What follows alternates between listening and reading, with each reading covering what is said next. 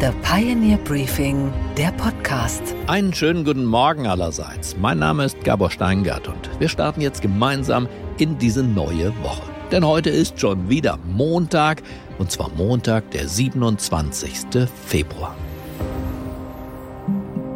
Ihr wisst ja, es wird immer auch mit Zahlen Politik gemacht wenn hier teilweise verbreitet wird, es seien hier 5000 Leute gewesen oder 10.000. Also sorry, ich kenne Kundgebung mit 5000 Leuten, auch mit 10.000. Nein, wir sind hier viel, viel mehr. Unsere Ordner sagen, wir sind 50.000. 50.000 waren also bei der Friedensdemo von Sarah Wagenknecht, behauptet Sarah Wagenknecht. Die Zweitmeinung kommt von der Polizei, die schätzt die Teilnehmer vom Wochenende auf 13.000 Menschen. Aber eigentlich auch egal, wichtig ist doch die Sache selber. Wie schafft man eigentlich Frieden? Durch mehr Waffen, durch Unterwerfung, durch Gespräche, auch wenn die im Moment wahrscheinlich eher ein Selbstgespräch wären. Für die beiden Köpfe dieser Protestbewegung, Sarah Wagenknecht und Alice Schwarzer, war die Demo am Brandenburger Tor in Berlin jedenfalls die Nachfolgeaktion zu ihrem Manifest.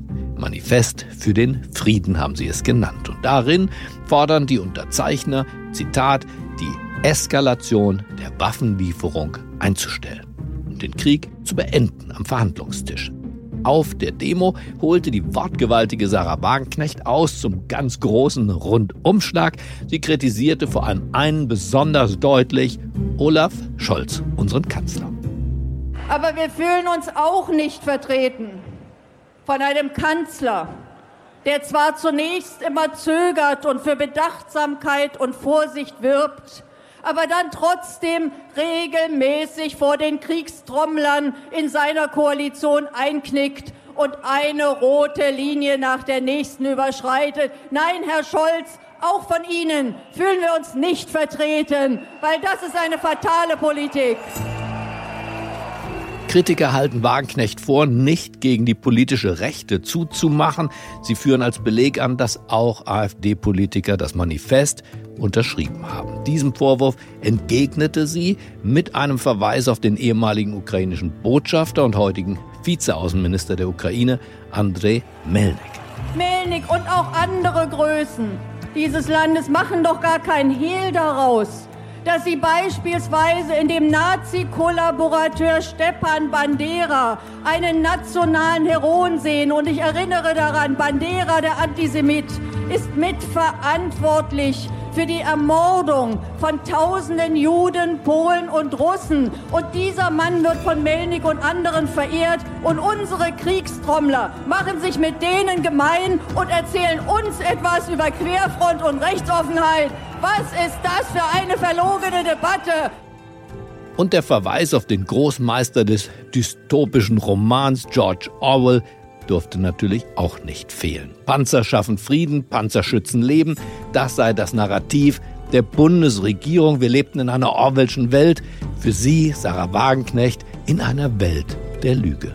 Schon George Orwell wusste, wenn alle die verbreitete Lüge glaubten, dann ging die Lüge in die Geschichte ein und wurde zur Wahrheit. Und deswegen sagen wir deutlich, wir glauben eure Lügen nicht mehr. Wir wissen, dass Waffen töten und Panzer dazu da sind, Krieg zu führen. Auch andere gingen ans Mikrofon unter anderem Erich Fahrt. Der Mann ist Brigadegeneral außer Diensten. Er war von 2000 bis 2006 Berater für Sicherheits- und Verteidigungspolitik im Deutschen Bundestag und danach war er Gruppenleiter im Bundeskanzleramt, militärischer Berater von, immerhin, Angela Merkel. Er sagte auf dieser Kundgebung, eine lange Fortdauer des Ukraine-Krieges ist weder im deutschen noch im europäischen Interesse. Lösungsorientiertes außenpolitisches Handeln braucht daher eine andere Gewichtung. Sie muss ihre Hauptaufgabe wieder ins, in den Blick nehmen. Diplomatie, Interessenausgleich, Verständigung und Konfliktbewältigung. Fazit, der Mann hat ja recht, nur braucht es eben für diese andere Gewichtung zwei, Putin und Zelensky. Russland und Amerika. Den Krieg beenden und die Ukraine nicht den Russen zu überlassen, Frieden also mit Unfreiheit zu bezahlen, das wäre keine Lösung. Zumindest nicht für mich. Unsere weiteren Themen heute Morgen. Der Pioneer-Chefredakteur Michael Bröker spricht mit ARD-Chef Kai Knifke über den Linksdrall im öffentlich-rechtlichen Fernsehen, über Sparideen und über den Sinn von öffentlich-rechtlichem Rundfunk im Jahre 2023. Öffentlicher Rundfunk ist heute so wichtig wie wahrscheinlich in, der, in den letzten 60, 70 Jahren nicht mehr, weil wir einfach sehen, dass wenige internationale Tech-Konzerne den gesellschaftlichen Diskurs dominieren. Unser The Pioneer Investigativreporter Christian Schweppe analysiert ein Jahr Zeitenwende. Denn das jährt sich heute genau zum ersten Mal. Da geht es um was in diesem Stück, um die Zeitenwende, mehr Tiefflüge über Deutschland und mehr Gewaltandrohung gegen Politiker. Alles dazu gleich von ihm selbst. Außerdem, Anne Schwed an der Wall Street schaut auf die Zahlen von Berkshire Hathaway und wir freuen uns mit dem Gewinner der Berlinale und dem treuesten Disney-Fan aller Zeiten.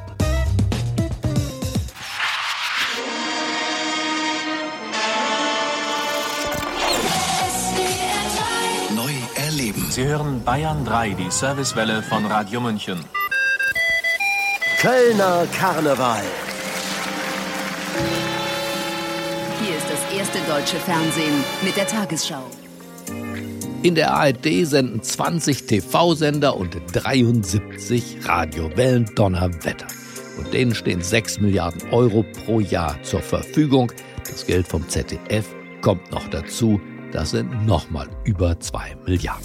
Zurzeit weht aber insbesondere der ARD ordentlich Wind ins Gesicht. Affären wie die um die ehemalige RBB-Intendantin Patricia Schlesinger haben für diesen Wind gesorgt. Aber auch Diskussionen, ob es überhaupt zwei Sender braucht.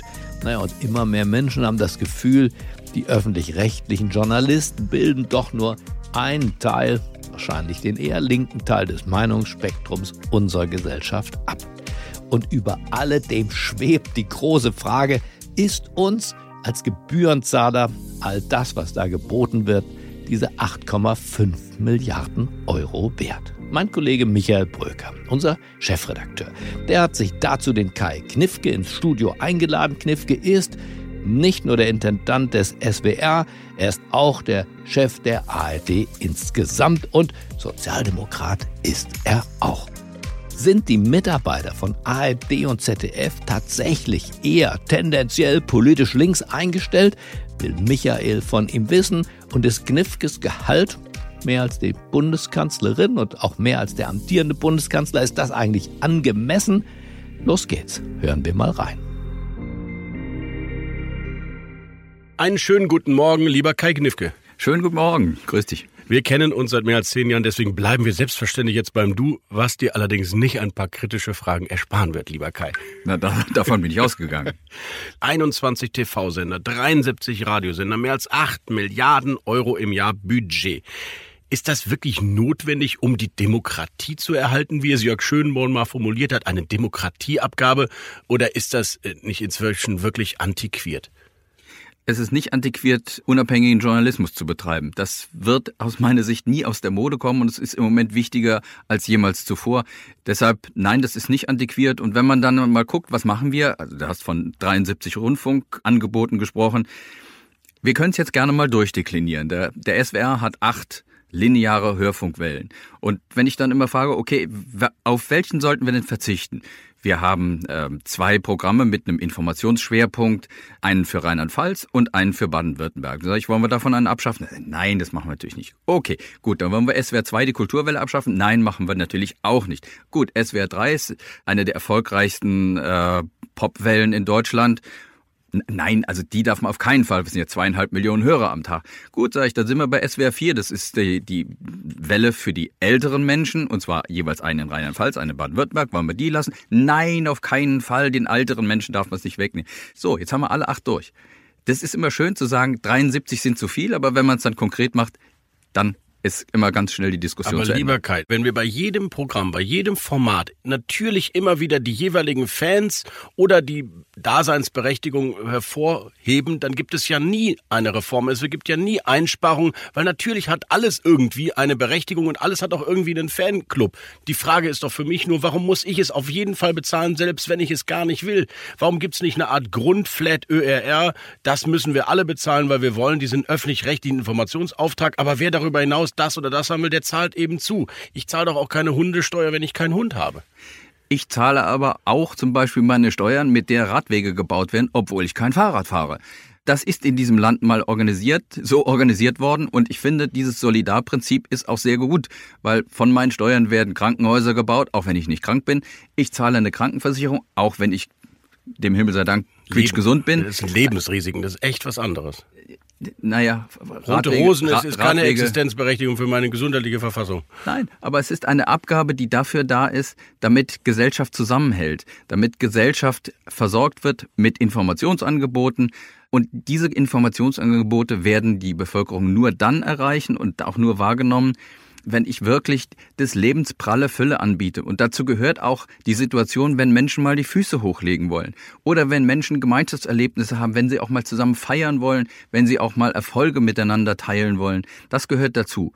Aber ich will nicht die ganze Zeit dir sagen, es muss alles so bleiben, wie es ist. Das ist überhaupt nicht mein Anspruch, ganz im Gegenteil. Ich gehöre zu denen, die sagen, jetzt muss die ARD sich reformieren und sie muss es selber tun und sie tut es. Wir haben uns auf den Weg gemacht, weil wenn wir unser Schicksal nicht selbst in die Hand nehmen, äh, sondern warten, bis höhere Mächte ihre Weisheit über uns äh, ausschütten, dann kann das A sehr lange dauern und B ist die Frage, ob dann was Gutes bei rauskommt. Ja, ich habe auch noch ein paar andere Ideen. Wenn du keine hast, dann sage ich dir gerne welche. Warum keine gemeinsame Produktionsdirektion für die ARD? Warum machen neun Anstalten alle eine eigene Gesundheitsshow, eine eigene Marktshow? Das ist ja nicht regional, sondern bestimmte Themen sind national, werden aber dann doch von den regionalen Anstalten in Eigenregie gemacht. Michael, jetzt kommen wir doch noch ins Geschäft. Produktionsdirektion will ich ja nochmal separieren, das ist was an, weil wir haben neun eigenständige Läden, aber wir können im Produktionsbereich viel mehr zusammenarbeiten. Auf Verwaltung tut ja auch nicht beim Kunden weh. Das ist ja das Mindeste, was man machen Das müsste. ist den Nutzenden vollkommen wurscht, wie unsere Verwaltung und unsere Produktion organisiert ist. Deshalb, ja, da geht sehr viel mehr Zusammenarbeit. Aber gerade wenn es um die sichtbaren Angebote geht, wie zum Beispiel Gesundheitssendungen, da ist nun mal, um ein etwas unappetitliches Beispiel zu nehmen, Fußpilz in Friedrichshafen genauso unangenehm wie in Flensburg. Warum muss das regional mehrfach gemacht werden?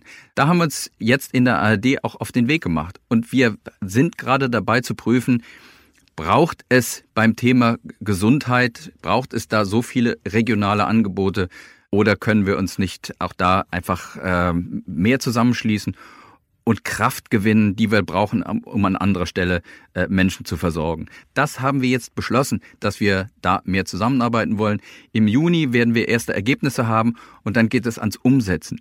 Kai, muss ein SWR-Intendant 360.000 Euro verdienen und damit mehr als der Bundeskanzler? Die Frage ist, woran man es immer bemisst. Unsere Aufsichtsgremien, genauer gesagt unser Verwaltungsrat, entscheidet darüber. Der hat sich, glaube ich, orientiert, wenn ich das richtig sehe, an den, den, den Einkünften von den Chefs und Chefinnen von städtischen und kommunalen Versorgungsbetrieben, also Verkehrsbetrieben, äh, Flughafenbetreiber auch wenn sie möglicherweise weniger Mitarbeitende haben als der SWR. Und insofern kommen die zu dem Ergebnis, dass das ein Gehalt ist, das angemessen ist für einen Medienmanager. Ich mag überhaupt nicht darüber jetzt äh, das bewerten, ob das angemessen oder nicht ist. Ich finde, dass unsere Gremien, also sprich unser Verwaltungsrat, das in großer Unabhängigkeit festlegt. Und Warum kannst du nicht selber über dein eigenes Gehalt sagen, ist es äh, angemessen oder nicht? Du musst doch ein Gefühl dafür haben, ob ein Medienmanager das verdienen sollte, immer vor dem Hintergrund, dass wir dich ja alle mitbezahlen, ob wir die Wahl haben oder nicht. Ich wähle dich ja nicht. Ich finde, du bist ein guter Journalist und äh, ein toller Typ, aber ich kann nicht bestimmen, wohin mein Geld geht, was ich der GEZ oder dem Öffentlich-Rechtlichen gebe. Ich kann nur bestimmen, was ich tue, dass ich dafür jeden Tag Vollgas gebe Und das tue ich mit großer Freude. Ich gehe nämlich, by the way, auch noch jeden Tag pfeifend ins Büro. Ähm, dass ich jeden Tag dafür kämpfe, Was schon mal gut ist. Dass, es, dass ich jeden Tag dafür kämpfe, dass Menschen in Deutschland ein, ein, ein unabhängiges Angebot bekommen, dass sie guten Journalismus bekommen, dass wir dafür sorgen, dass diese Gesellschaft eine informierte, gut informierte ist, eine leistungsfähige und eine, die auch in schwierigen Zeiten zusammenhält. Dafür arbeite ich jeden Tag. Der vielleicht größere Vorwurf, der im Moment den öffentlich-rechtlichen gemacht wird, ist, dass ihr die Meinungsvielfalt nicht lebt. Du weißt, worauf ich hinaus will. Sind die führenden Mitarbeiter, die Journalisten im öffentlichen öffentlich-rechtlichen Rundfunk tendenziell links? Ich glaube, dass, dass es traditionell so ist, dass junge Menschen, die sich für einen Journalistenberuf interessieren, tendenziell eher das sind, was wir früher mal als links bezeichnet haben, wo, wobei ich sagen muss, du liebe Zeit, was ist denn heute noch links? Also wenn man heute bei den, bei den Grünen ist, dann ist man ja für, da kann man ja gar nicht äh, genug Waffen irgendwo hin exportieren. Das ist ja auch etwas, was ich jetzt nicht mehr so traditionell als links verstehe. Eine politische aber, Ausnahmesituation. Aber du weißt schon, was mit links gemeint ist. Du bist selber SPD-Mitglied. Links ist das, was links von der Mitte ist. Ja, genau. Wobei auch da verschwimmen ja die Maßstäbe ein, ein bisschen. Aber sei es drum. Wichtig ist doch, dass wir unabhängigen Journalismus machen können. Dass Menschen, egal ob ich das bin oder Mitarbeitende, dass sie trennen können ihre eigene persönliche Meinung und das, was sie beruflich tun.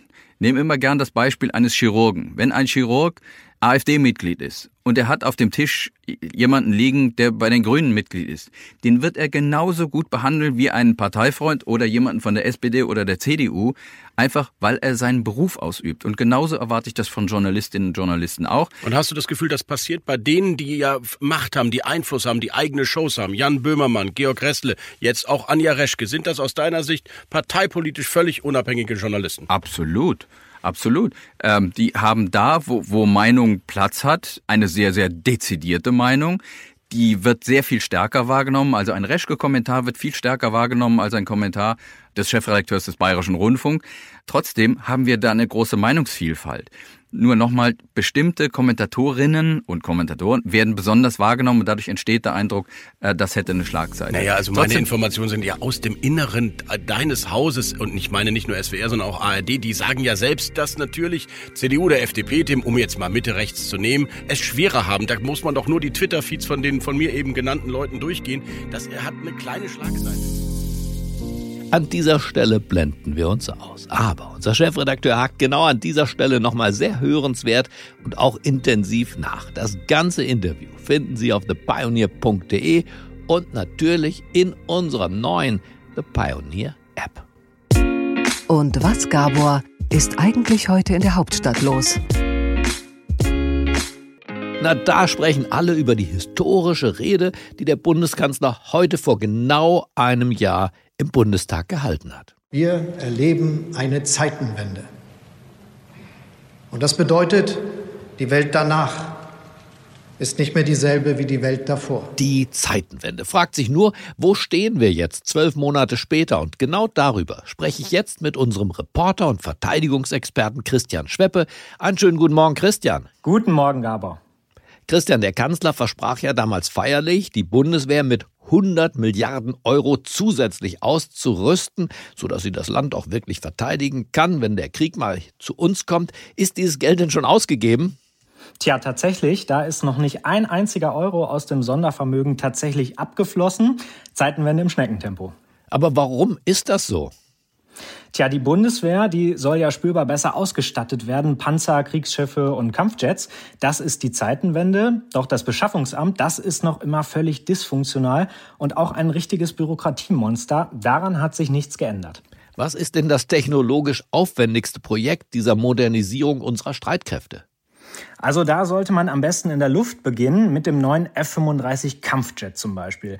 Das ist ein US-Jet, der soll die in die Jahre gekommene deutsche Tornado-Flotte ersetzen. Ein echter Technologiesprung, fünfte Generation Kampfflugzeug und die F-35, die gilt auch als fortschrittlichstes Kampfflugzeug der Welt. Aber die Beschaffung, die ist eben extrem komplex. Wer in den USA Waffen bestellt, der muss nämlich erstmal ein Letter of Intent unterschreiben, eine Absichtserklärung, und dann auf den US-Kongress hoffen, sodass am Ende ein Letter of Acceptance geschrieben werden kann. In kurz, das ist ziemlich komplex und es dauert mindestens ein Jahr. Ist denn die Bundeswehr, unsere Soldatinnen und Soldaten wenigstens in freudiger Erwartung dessen, was da kommt?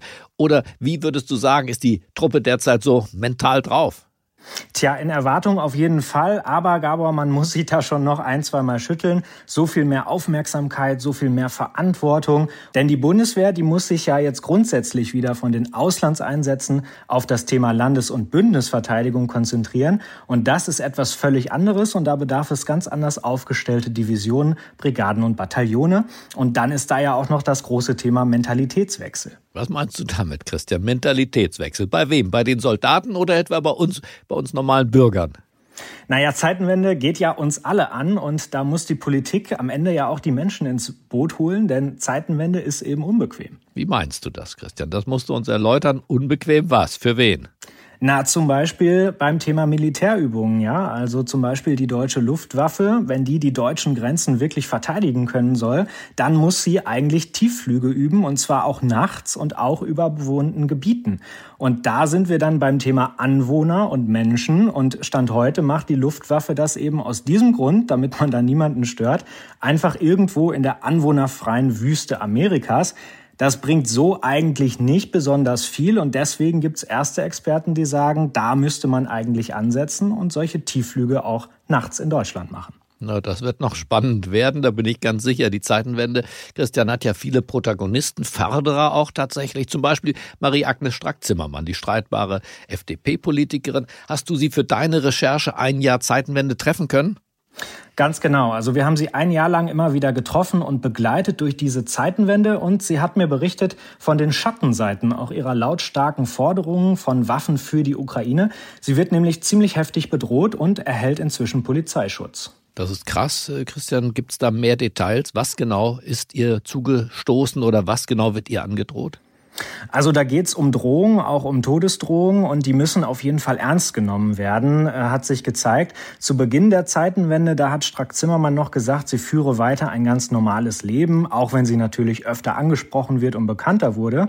Aber je lauter sie dann die Waffen forderte, zum Beispiel Panzer für die Ukraine, desto größer wurden auch die Drohungen und ihr Büro hat irgendwann das BKA eingeschaltet.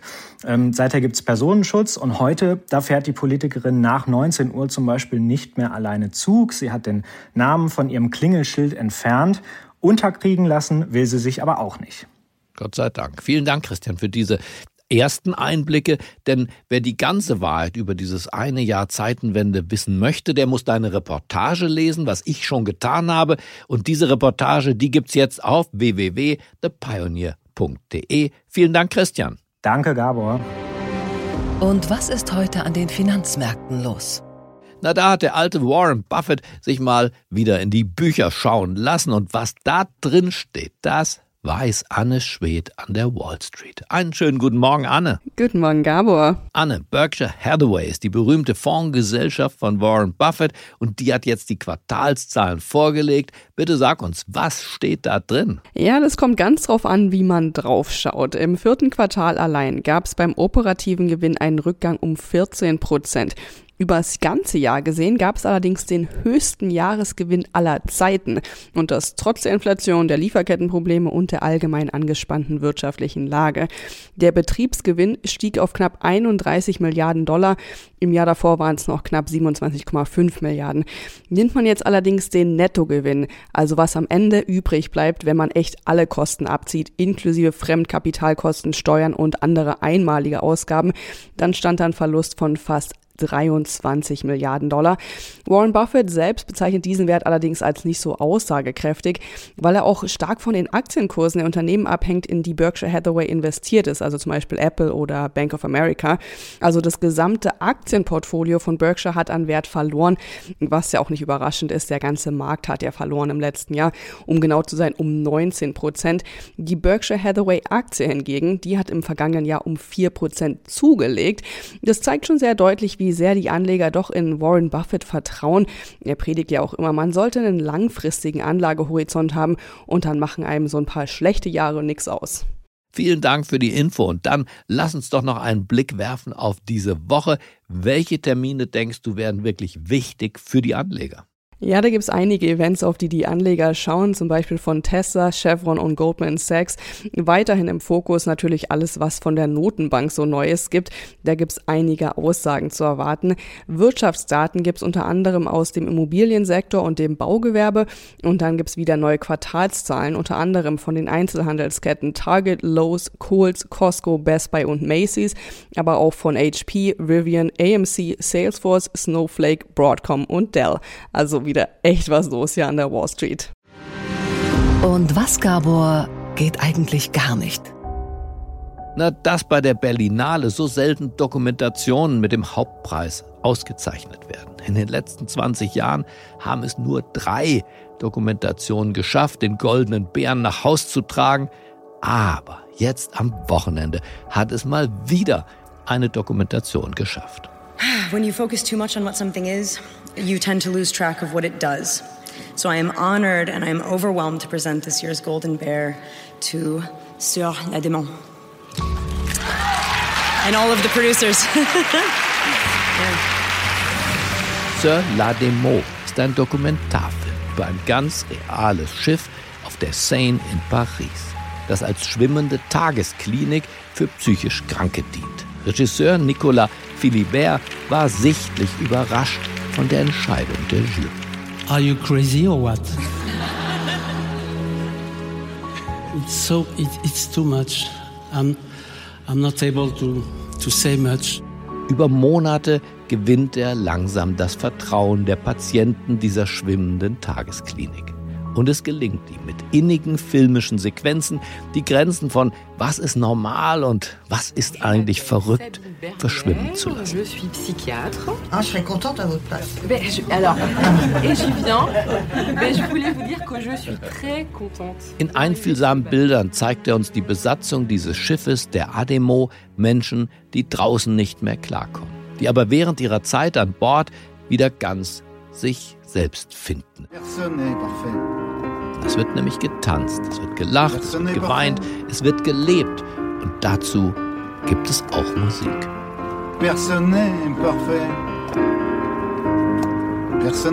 Ich denke, wir können uns freuen, wenn der Film Ende März offiziell in die Kinos kommt. Ich jedenfalls schaue mir das an, nicht nur, weil die Tagesklinik auf der Seine mich auch ein bisschen an unser Medienschiff erinnert.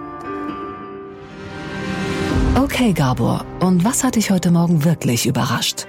Wie groß die Liebe zu Walt Disney und seinen Comicfiguren doch sein kann.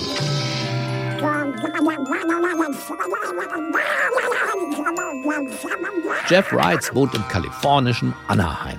Und als er vor gut neun Jahren seinen Job verlor, verabschiedeten sich die Kollegen mit einem Geschenk ganz origineller Bauart, nämlich einem Jahresabonnement für Disneyland. 20 Fahrminuten von Jeffs Wohnung entfernt. Jeff ging anfangs jeden Tag in den Vergnügungspark. Naja, weil er ja arbeitslos war, weil ihm zu Hause langweilig war und er dachte, ein bisschen Bewegung könnte nicht schaden. It's been a positive, it's been a motivator, um, it's been my workout gym. This past year I've lost about 40 pounds. Disneyland tat ihm einfach gut, mental und auch körperlich. Und als er zwei Monate am Stück jeden Tag in Disneyland verbracht hatte, da keimte in ihm der Gedanke auf, warum soll ich das nicht zu meinem ganz persönlichen Ding machen und mit meinen Besuchen es ins Guinness Buch der Rekorde schaffen. Jeff Wrights doesn't think he's crazy, but the 44 year old has been at Disneyland every single day. Ja, und jetzt hat der Jeff wirklich gut lachen, denn er hat es geschafft. Er ist an 2995 aufeinanderfolgenden Tagen ins Disneyland gefahren. Acht Jahre, drei Monate, 13 Tage. Das Ganze nennt sich Weltrekord. My congratulations, sir. Und das Schönste ist, er hat am 660. Tag auch seine neue große Liebe, die Karen, im Disneyland kennengelernt auf einer Halloween-Party. Our first date was on day 660. Yep. It was a Monday night during the uh, during, Mickey the Halloween during one of Mickey's Halloween parties. Einen Job hat Herr Glückspilz mittlerweile auch wieder, sodass er sich diesen Spaß auch finanzieren konnte. Er schwört weiterhin auf die Jahreskarte, denn sie bringt eine enorme Ersparnis gegenüber dem Einzelticket, eine Ersparnis von über 60.000 Dollar im Jahr. Annual Pass. Uh even at the top of the line right now is $1,049. If you were to come on a single day basis and pay cash at the gate, you'd be spending over 65,000 for the year. Und weil er jeden einzelnen Besuch auf Social Media dokumentiert hat, ist er neben Mickey und Goofy mittlerweile auch selbst so ein kleiner Star. Alles richtig gemacht, würde ich sagen. Wofür eine kleine, ärgerliche Kündigung doch alles gut sein kann, vielleicht kommt's ja einfach nur auf das Mindset an, sich einfach nicht stoppen lassen.